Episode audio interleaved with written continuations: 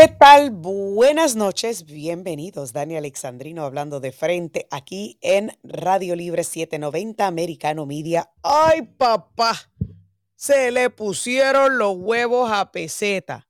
Sí, así decimos en Puerto Rico cuando la cosa está mala. Está mala la cosa para Joe Biden, señores.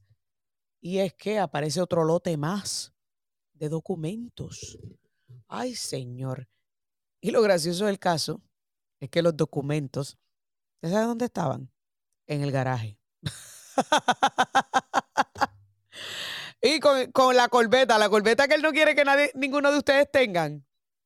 La corbeta de combustible fósil que quema mucha gasolina. Sí, pues esa misma. La tenía en el garaje y en una caja ahí detrás de la corbeta. miren, una caja sin candado ni nada. Ahí estaban los documentos. Pero vamos a escuchar ¿Qué tuvo que decir la secretaria de prensa, Karine Jean-Pierre. tell you is that I'm not going to go beyond what the president laid out. Well, we're going to ask them because that's our job. I understand, so and, and my job is to answer your so questions. So here we go. Let's go. We asked this is because on like day two of this administration, when he swore all of you in, the president said, "quote I'm going to make mistakes. When I make them, I'll acknowledge them, and I'll tell you." And I'll need your help to help me correct them. So you're the one here yeah, talking to us about this. That's why we're asking you. So let's just remember that. I, uh, when Ed, he was Ed, asked yesterday, Ed, Ed, I'm. We don't need. We don't need to have this. We work very well together. We do. I don't. We don't need to have this kind of confrontation. You're laying out your part of the job. We're I know. laying out our part of the job. I know, but I'm just saying that we don't need to have contention. We, we don't need to be contentious with me here, Ed. The president was asked yesterday, but did not answer this part of the question. Why didn't he or someone in the White House inform the American people when these documents were discovered on November 2nd? Did it have anything to do with the fact that the election was just a few days away? Again, Ed, this is under review by the Department of Justice. Ya no sabe qué decir Karine Jean-Pierre. Óyeme, KGP, KGP está como que nerviosita, ¿verdad? Este, y dicho sea de paso, ese es uno de los propagandistas de la, del Partido Demócrata y de la Casa Blanca. Sí, sí, sí, sí, uno de los periodistas de uno de los canales propagandistas, eh, que ella misma le dijo que él no tenía que ponerse así tan, tan ostentoso con ella, o sea, tan... Bueno, usted, usted entendió, usted entendió. El punto es que ella parece que le sorprendió que él se pusiera tan verbalmente insistente, porque no están acostumbrados a la insistencia de la prensa porque por lo general la prensa le pasa, le pasa la manito y le pasa paños tibios. Pues señores, yo quiero ponerle a usted un audio que tengo en este lado. Eh, Master Control, no se preocupe que yo tengo este otro audio por acá. Porque de los pocos periodistas que hacen preguntas contundentes, preguntas directas y preguntas fuertes, está Peter Ducey de Fox News. Yo quiero que usted escuche este intercambio entre Ducey y Biden. Classified, classified material next to your Corvette. What were you thinking? Let me, uh, I'm going to get a chance to speak on all this, God willing, soon. But as I said earlier this week, people, and by the way, my Corvette's in a locked garage. Okay, so it's not like you're sitting out in the street.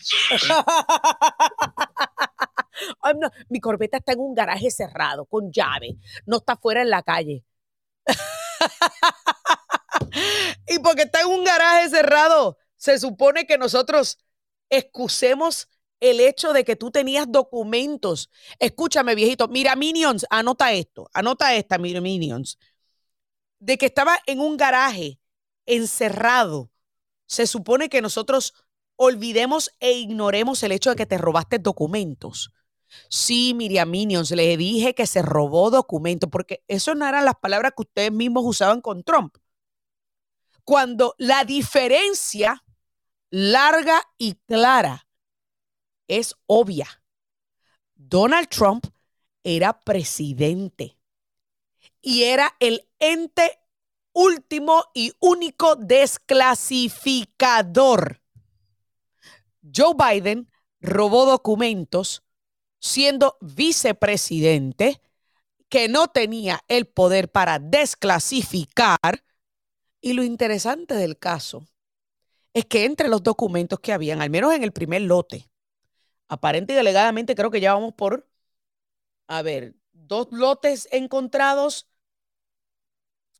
Eh, aparentemente sí, un segundo lote que fue el que encontraron en el, en el garaje de su casa en Wilmington, que aparente y alegadamente el periodista John Solomon, entre unos documentos que descubrió, para el 2016, me parece, 2015-2016, Hunter Biden estaba alegando que esa casa de Wilmington era de él, no de papá.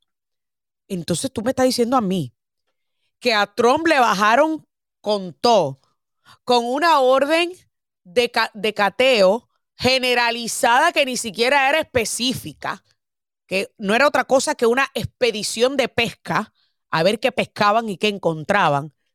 Pero a este a pesar de que, y, que quede claro, a pesar de que Trump era presidente y tenía el poder con la boca nada más de decir, desclasifico toda esta vaina. Pero a este ni siquiera se indignan, ni le exigen explicación cuando se robó documentos que no le competían, porque no era presidente. Y encima de eso, un lote de estos documentos están en el Penn Biden Center, fueron encontrados en el Penn Biden Center, una oficina de uno de estos centros de pensamiento, think tank, que estaba siendo financiada por China.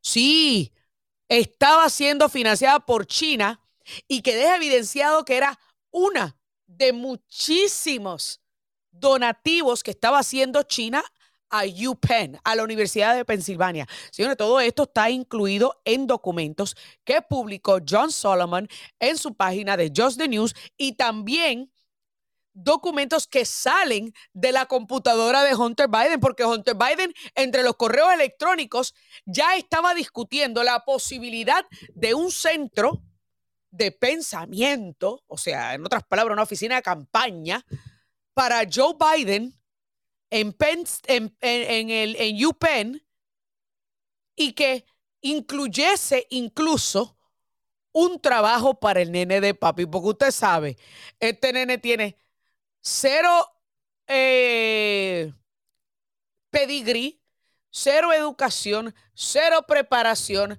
cero... Eh, ah, bueno, porque hasta el del ejército lo votaron, sí, o sea, cero en todo. Él es un cero a la izquierda en todo. Porque si, si no es por papi y por el apellido, nunca hubiese ganado un solo peso en su vida. Porque hasta del ejército le dieron de baja. Señores, ¿dónde está la indignación? ¿Dónde está la prensa propagandista, charlatana? La prensa corrupta de este país, exigiendo rendición de cuentas y explicación. Ah, porque estaba en un garaje cerrado. Viejo descarado. La diferencia es que tú te robaste esos documentos, Joe Biden. Sí, Miriam Minions, dije que se los robó. Porque fue lo que hizo. Porque Biden no tenía el poder para desclasificar estos documentos. ¿Y usted sabe qué? Y se lo dije ayer. Entre los documentos que encontraron en el primer lote habían documentos que tenían que ver con Ucrania y con China. Hmm, me imagino que, señores, yo no estoy especulando. Simplemente se trata de ser inteligente, de tener pensamiento analítico propio y de sumar dos más dos, que en la matemática de la ciencia exacta, dos más dos es igual a cuatro, no a siete ni a seis, como ellos pretenden decirnos en su, en su, en su matemática Common Core. Y yo le digo a usted,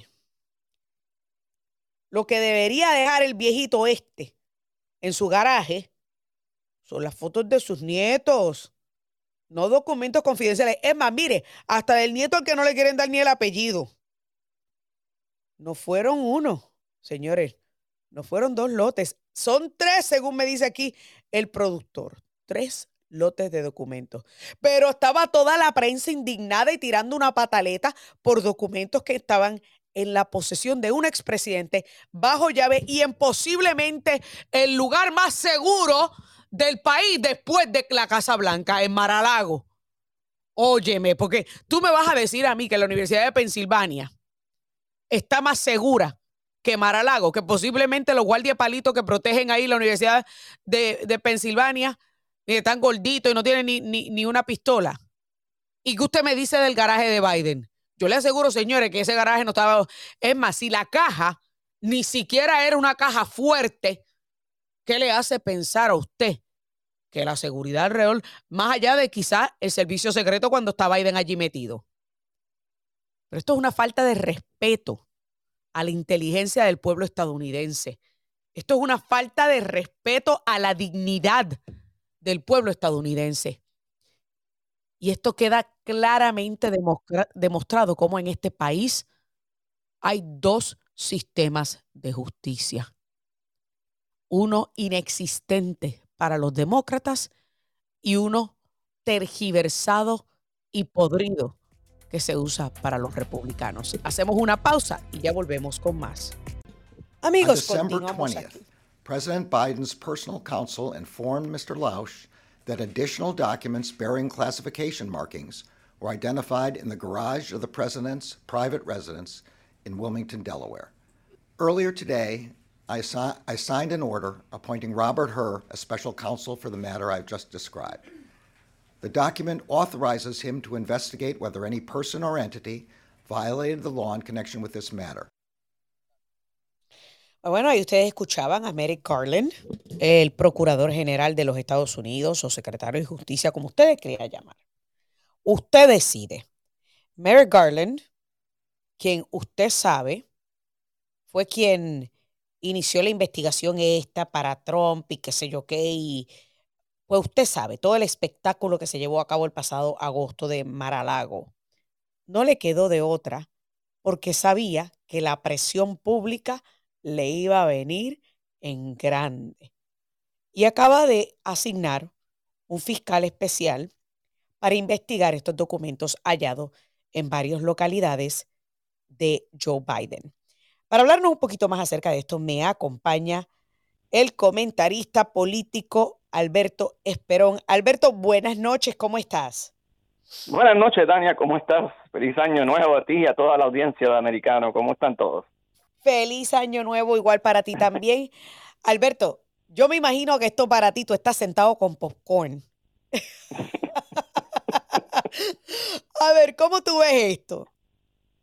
Es, bien interesante, ¿verdad? Porque lo, lo, lo, más increíble que le podemos decir a esto es, ahora, como tú dices, están tratando de cubrir, ¿verdad? El, el, el cielo con la mano, porque no sé si sabes que estos documentos ya ellos sabían que existían antes de las elecciones.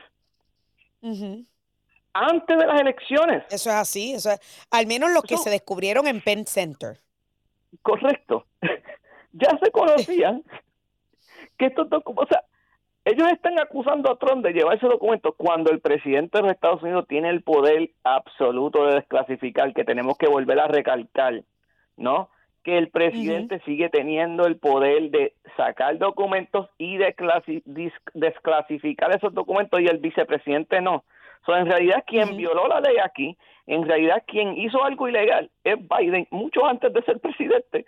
Inclusive ya lo sabían antes de correr para ser presidente, pero estamos investigando a Trump, ¿me entiendes? ¿Sabes que no, oh, una pregunta, ¿y la jedada para cuándo viene?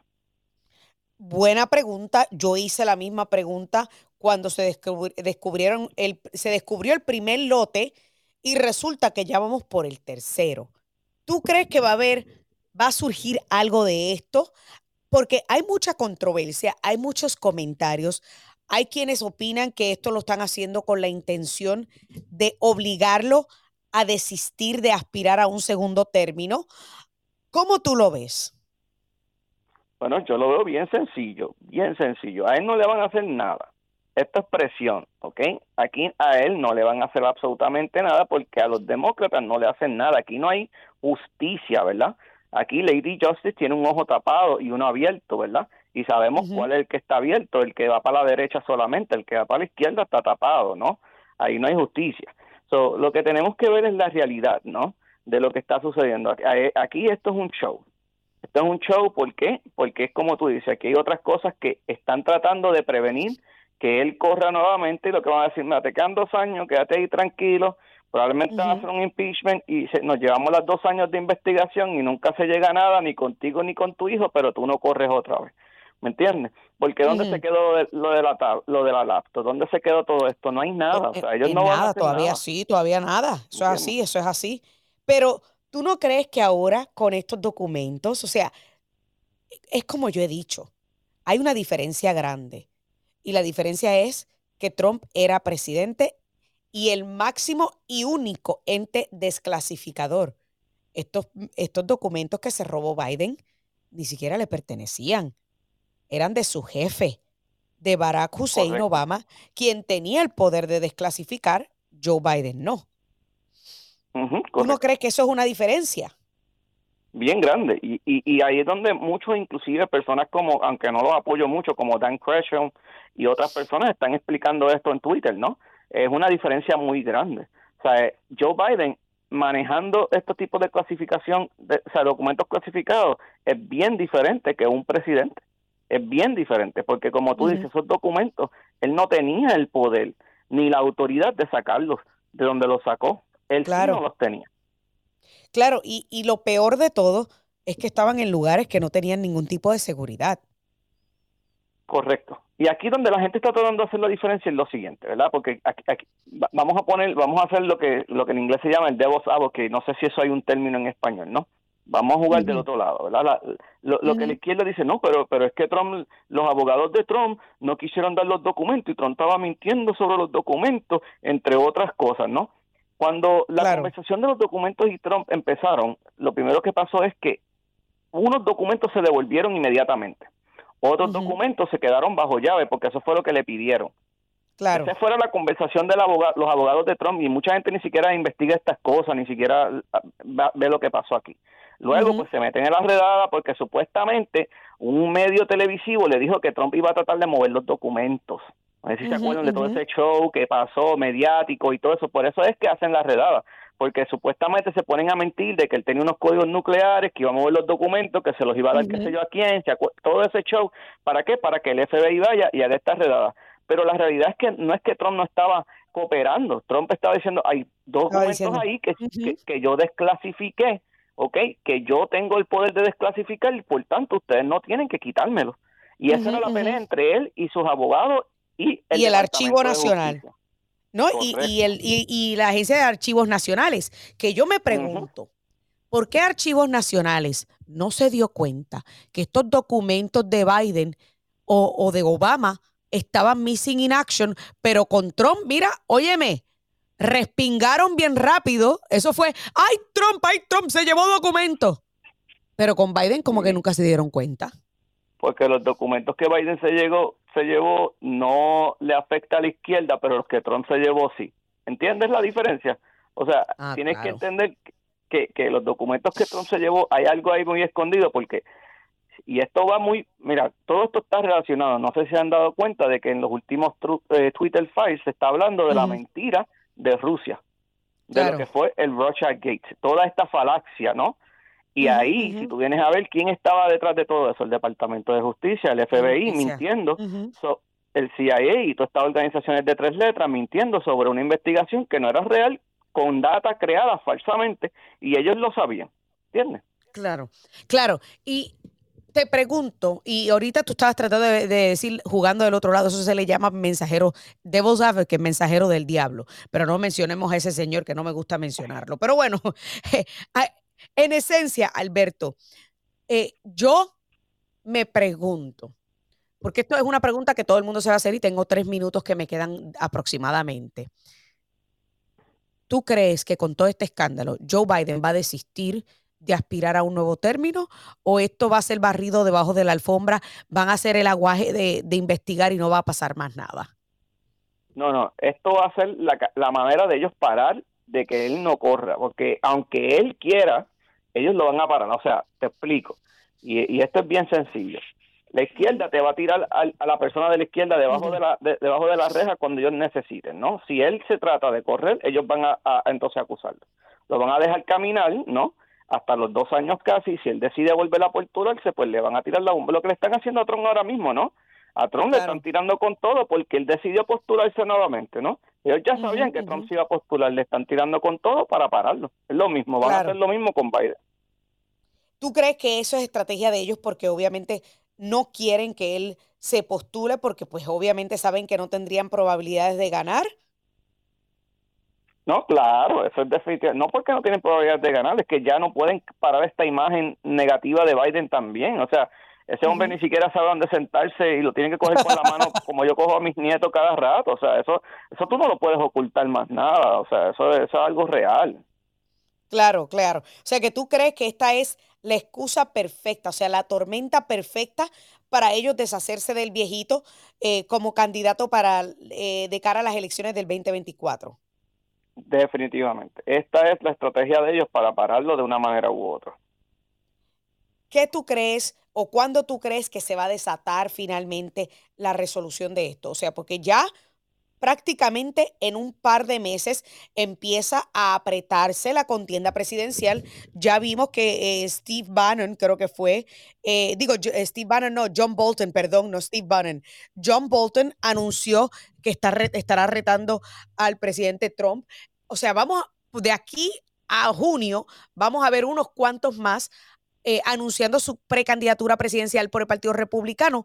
¿Tú crees que esto, pues, vamos a encontrar alguna resolución, alguna respuesta a esta investigación antes de que se termine el año? No, más nunca. Esto no va a llegar. Yo, yo te digo, de, de Biden tú no vas a ver ninguna resolución hasta casi no hasta el 2024. Eso te lo garantizo. o eh, sea, que, ellos van a estirar este chicle. Claro, ese es el chicle. ese es el chicle esa es la jugada de ellos, ¿no? Ahora lo de. Me tengo que ir. Claro, me tengo que ir, pero a esto pique y se extiende y ahí tenemos que estar pendiente a, a ver qué pasa. Gracias, Alberto. Espero comentarista político, amigos. Hacemos una pausa y ya regresamos con la recta final del programa.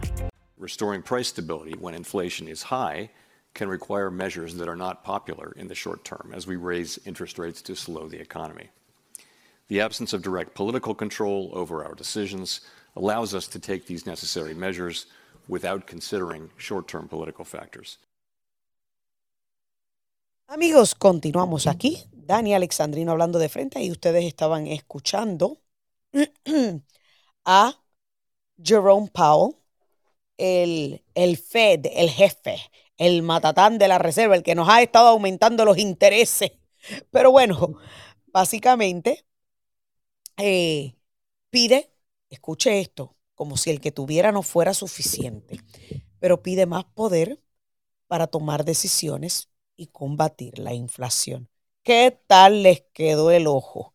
Señores, la inflación se va desacelerando, pero yo me pregunto, ¿estas son buenas noticias? Vamos a preguntarle a alguien que sabe de economía, porque yo, yo no, yo simplemente estoy aquí para aprender. ¿Cómo estás, Iván? Bienvenido nuevamente. Dani Alexandrino hablando de frente de la bienvenida a Iván González, economista. ¿Cómo estás? Daniel, un gusto de estar nuevamente en tu programa. Iván, la tasa de inflación cae al 6.5% en diciembre. El índice de gasolina, pues obviamente, aparente y alegadamente, contribuyó a la disminución mensual de los precios, que cayó mensualmente al 9.4%. ¿Son estos señales buenas? ¿Significa esto algo positivo? Ah, definitivo.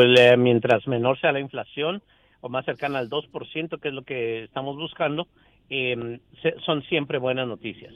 Quiere decir que hay algunos, algunos renglones en donde ya la gente está empezando a respirar un poco, porque eh, a mediados del año pasado llegamos hasta el 9,1%. ¿Ves? Entonces, claro, no, no es momento de hacer fiesta, pero definitivamente es una buena noticia. ¿Qué de bueno hay en esto? Porque hay muchos economistas que han catalogado una o han pronosticado una recesión para más o menos el segundo trimestre. ¿Cómo esta reducción en la inflación encaja con esas posibilidades de una recesión? Y nuevamente lo que sucede es esto de que el trabajo de la Fed no está terminado y apenas vamos en camino Sí, si bien el camino es correcto, todavía nos falta bastante para llegar a la meta. Por lo tanto, eh, la Fed eh, va a continuar incrementando las tasas de interés. Muy, muy posiblemente todavía vamos a ver otro 1% que, que, se, que se levanten para pasar de arriba del 5% de la tasa de la Reserva Federal. Entonces, lo que sucede normalmente es de que cuando las, las tasas son tan elevadas, la actividad económica, esa es la idea, son, los, son el freno. Eh, lo que hacen es de que frenan tanto a la economía que entramos en una recesión, en un crecimiento negativo Em, que se alcanza por dos trimestres, normalmente lo que consideramos una recesión. ¿Ves? Entonces, eso es lo que se espera en los siguientes seis meses.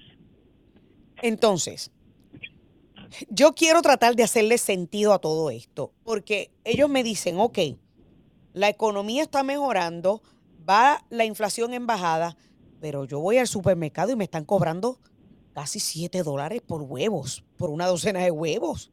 O sea, yo, yo no, al menos en mi bolsillo yo no veo que esté mejorando. Completamente de acuerdo. Es una, una serie de, de aproximadamente 20 diferentes rubros y por supuesto uno de los más importantes es la alimentas, los alimentos y ese está a precios muy elevados.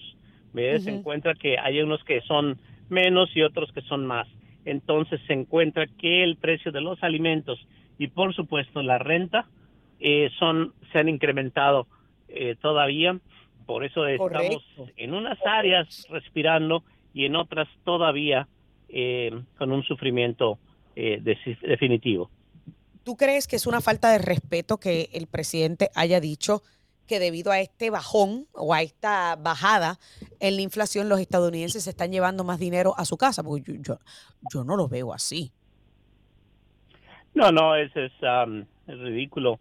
Lo que sucede es de que todavía estamos teniendo nuevamente, como bien lo dices, no nos no subió el caviar y el y el champán. Estamos hablando de que el precio del huevo, del pollo, de la carne, del uh, sí, de la leche se encuentran mucho más elevados. Entonces, qué bien que el precio quizás de los autos usados se ha reducido o algunas otras otros rubros, pero mientras que la renta continúa elevada la gasolina, que si bien ha bajado de precio, continúa a un, a un nivel mucho más elevado que cuando él tomó la, eh, la oficina. Entonces, ah, pues no, todo que toda aquella persona que come y que necesita transportarse sigue pagando bastante, bastante más. A mí me, me parece una falta de respeto porque, por ejemplo, un carro usado, nadie compra un carro usado. Es más, ni siquiera ves, ni siquiera una vez al año. Eso se compra de, vez en cuando. Pero los huevos que se los compramos a cada rato, la leche, el pan, el azúcar, los cereales, la carne, la mira, yo siempre digo, gracias a Dios que yo soy vegetariana, porque óyeme, yo veo el área de la carne cuando a veces quiero comprarle carne cruda a mis perros, que yo por lo general le compro carne cruda orgánica porque uno de mis perritos eh, tiene problemas del corazón y, y, ha tenido cáncer. Pero óyeme, carísima. O sea, las, las familias que comen carne, yo no sé cómo le hacen.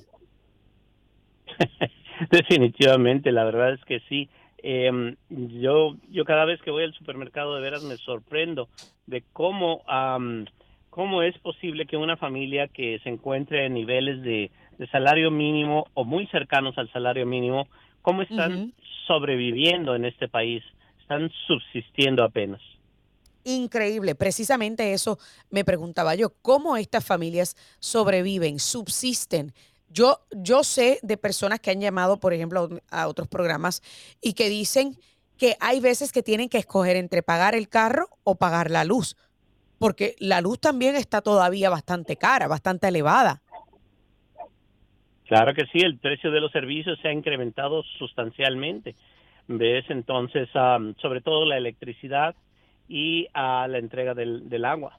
Entonces, ah, ahí tenemos, tenemos las, las consecuencias de una, una política terrible y acaban de, de aprobar, antes de que terminara el año, aprobaron otro paquete de 1.7 trillones de dólares. Trillones, oye. Entonces, trillones, es como si fueran chicles ya. Y, eso va a tener todavía otro efecto inflacionario más adelante. Y te pregunto, porque se nos está acabando el tiempo, Iván, pero quiero, quiero tu opinión. O sea, yo entiendo que la Reserva Federal tiene que aumentar este, intereses para tratar de, de ayudar a seguir bajando la inflación, pero pedir más poder. En mi opinión, dándole tanto poder a un burócrata, para mí es, e, es, absurdo. ¿Qué tú crees, de, qué tú opinas, si tengo menos de tres minutos, sobre precisamente esto que están pidiendo más poder en la Reserva? La Reserva lo que debe de tener no es poder, sino que debe tener autonomía. Debe de ser independiente. Pero precisamente uh, todo esto comenzó desde el año anterior eh, el jefe del, pudo haber comenzado con tasas, con incrementos a las tasas de interés de, de manera sí reducida, moderada, y no hubiéramos llegado a los niveles que llegamos y no hubiéramos necesitado las, los shocks que le está dando a la economía de, de tres cuartos de, de punto de incremento. Eh, exacto, que ahora ya se redujo a medio, medio por ciento, pero uh, él no actuó en el momento que debió haberlo hecho por precisamente falta de autonomía que él mismo no tuvo. Bueno, entonces hay que ver qué va a pasar, porque si bien es cierto que la eh, inflación se está desacelerando, eh, no, no podemos ocultar de que la mayoría de los economistas están preveyendo, incluyendo tú mismo, lo dijiste aquí en este programa, que para el segundo trimestre ah, existía la posibilidad que tuviésemos una recesión, una recesión algo distinta a las recesiones de otros momentos, incluyendo una recesión eh, que puede tener una tasa de desempleo no muy elevada como otras recesiones, pero sin duda alguna una recesión eh, que posiblemente sea más leve, pero una recesión sigue siendo una recesión. Así que hay que ver qué va a pasar. En tu opinión, ¿para cuándo entonces eh, vamos a empezar a ver ese problema grande de, recesión o esas pérdidas este, trimestrales? ¿Cuándo lo vamos a empezar a ver? Tengo menos de un minuto. Ah, mira, me da gusto ver que estuviste, pusiste atención en la lección. Ah, siempre pongo atención. Correcto, me parece muy bien. Eh, cuando es, es, muy posible que la segunda mitad del año es donde veamos esta recesión. ¿Ves? Entonces es ahí donde, donde estamos esperando. Porque también van a estar trabajando las tasas de interés que van a continuar subiendo. Tienen que continuar subiendo para precisamente mm, detener esta inflación. Estamos del 6,5 y tiene que ser reducida hasta el 2%. Entonces, todavía hay mucho camino. Hay mucho camino por recorrer. Muchísimas gracias, Iván González, economista, por poner estos temas tan complicados así en un contexto fácil de digerir. Hacemos una pausa y ya volvemos.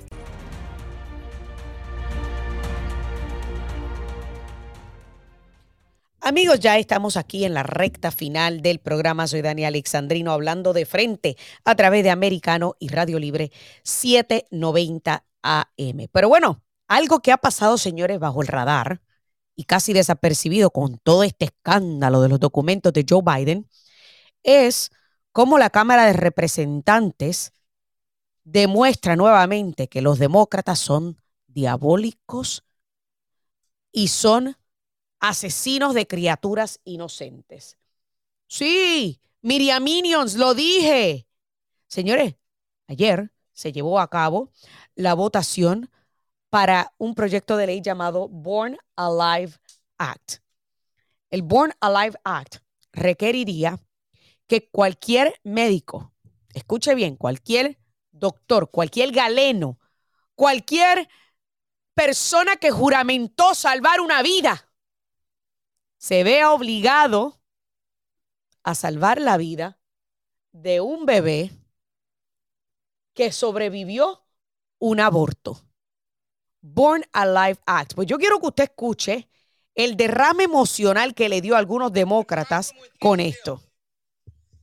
Is not that it makes anything that it is not that it provides any new protection for infants. The problem with this bill is that it endangers some infants by stating that that infant must immediately be brought to the hospital where Depending on the circumstances, that may be the right thing to do for the health and survival of that infant, or it may not. That is the problem with this bill. It, it, it um, um, directs and, and mandates a certain medical care which may not be appropriate, which may be endanger the life of an infant in certain circumstances. o sea, ese era Jerry Nadler de Nueva York. Eh, el doctor Chapatín, bueno, eso, no, no, el doctor Chapatín es Fauci. Vamos a aumentar el otro nombre porque él, él es chiquitito también. Hay que ver qué le vamos a poner. ¿De cuándo acá los demócratas se preocupan Ah, no, el jorobado de Notre Dame. Gracias, gracias, Jimmy, gracias. El jorobado de Notre Dame, mira, sí se parece, se parece. Señores, óyeme, Miriam Minions, anótalo, anótalo, anótalo.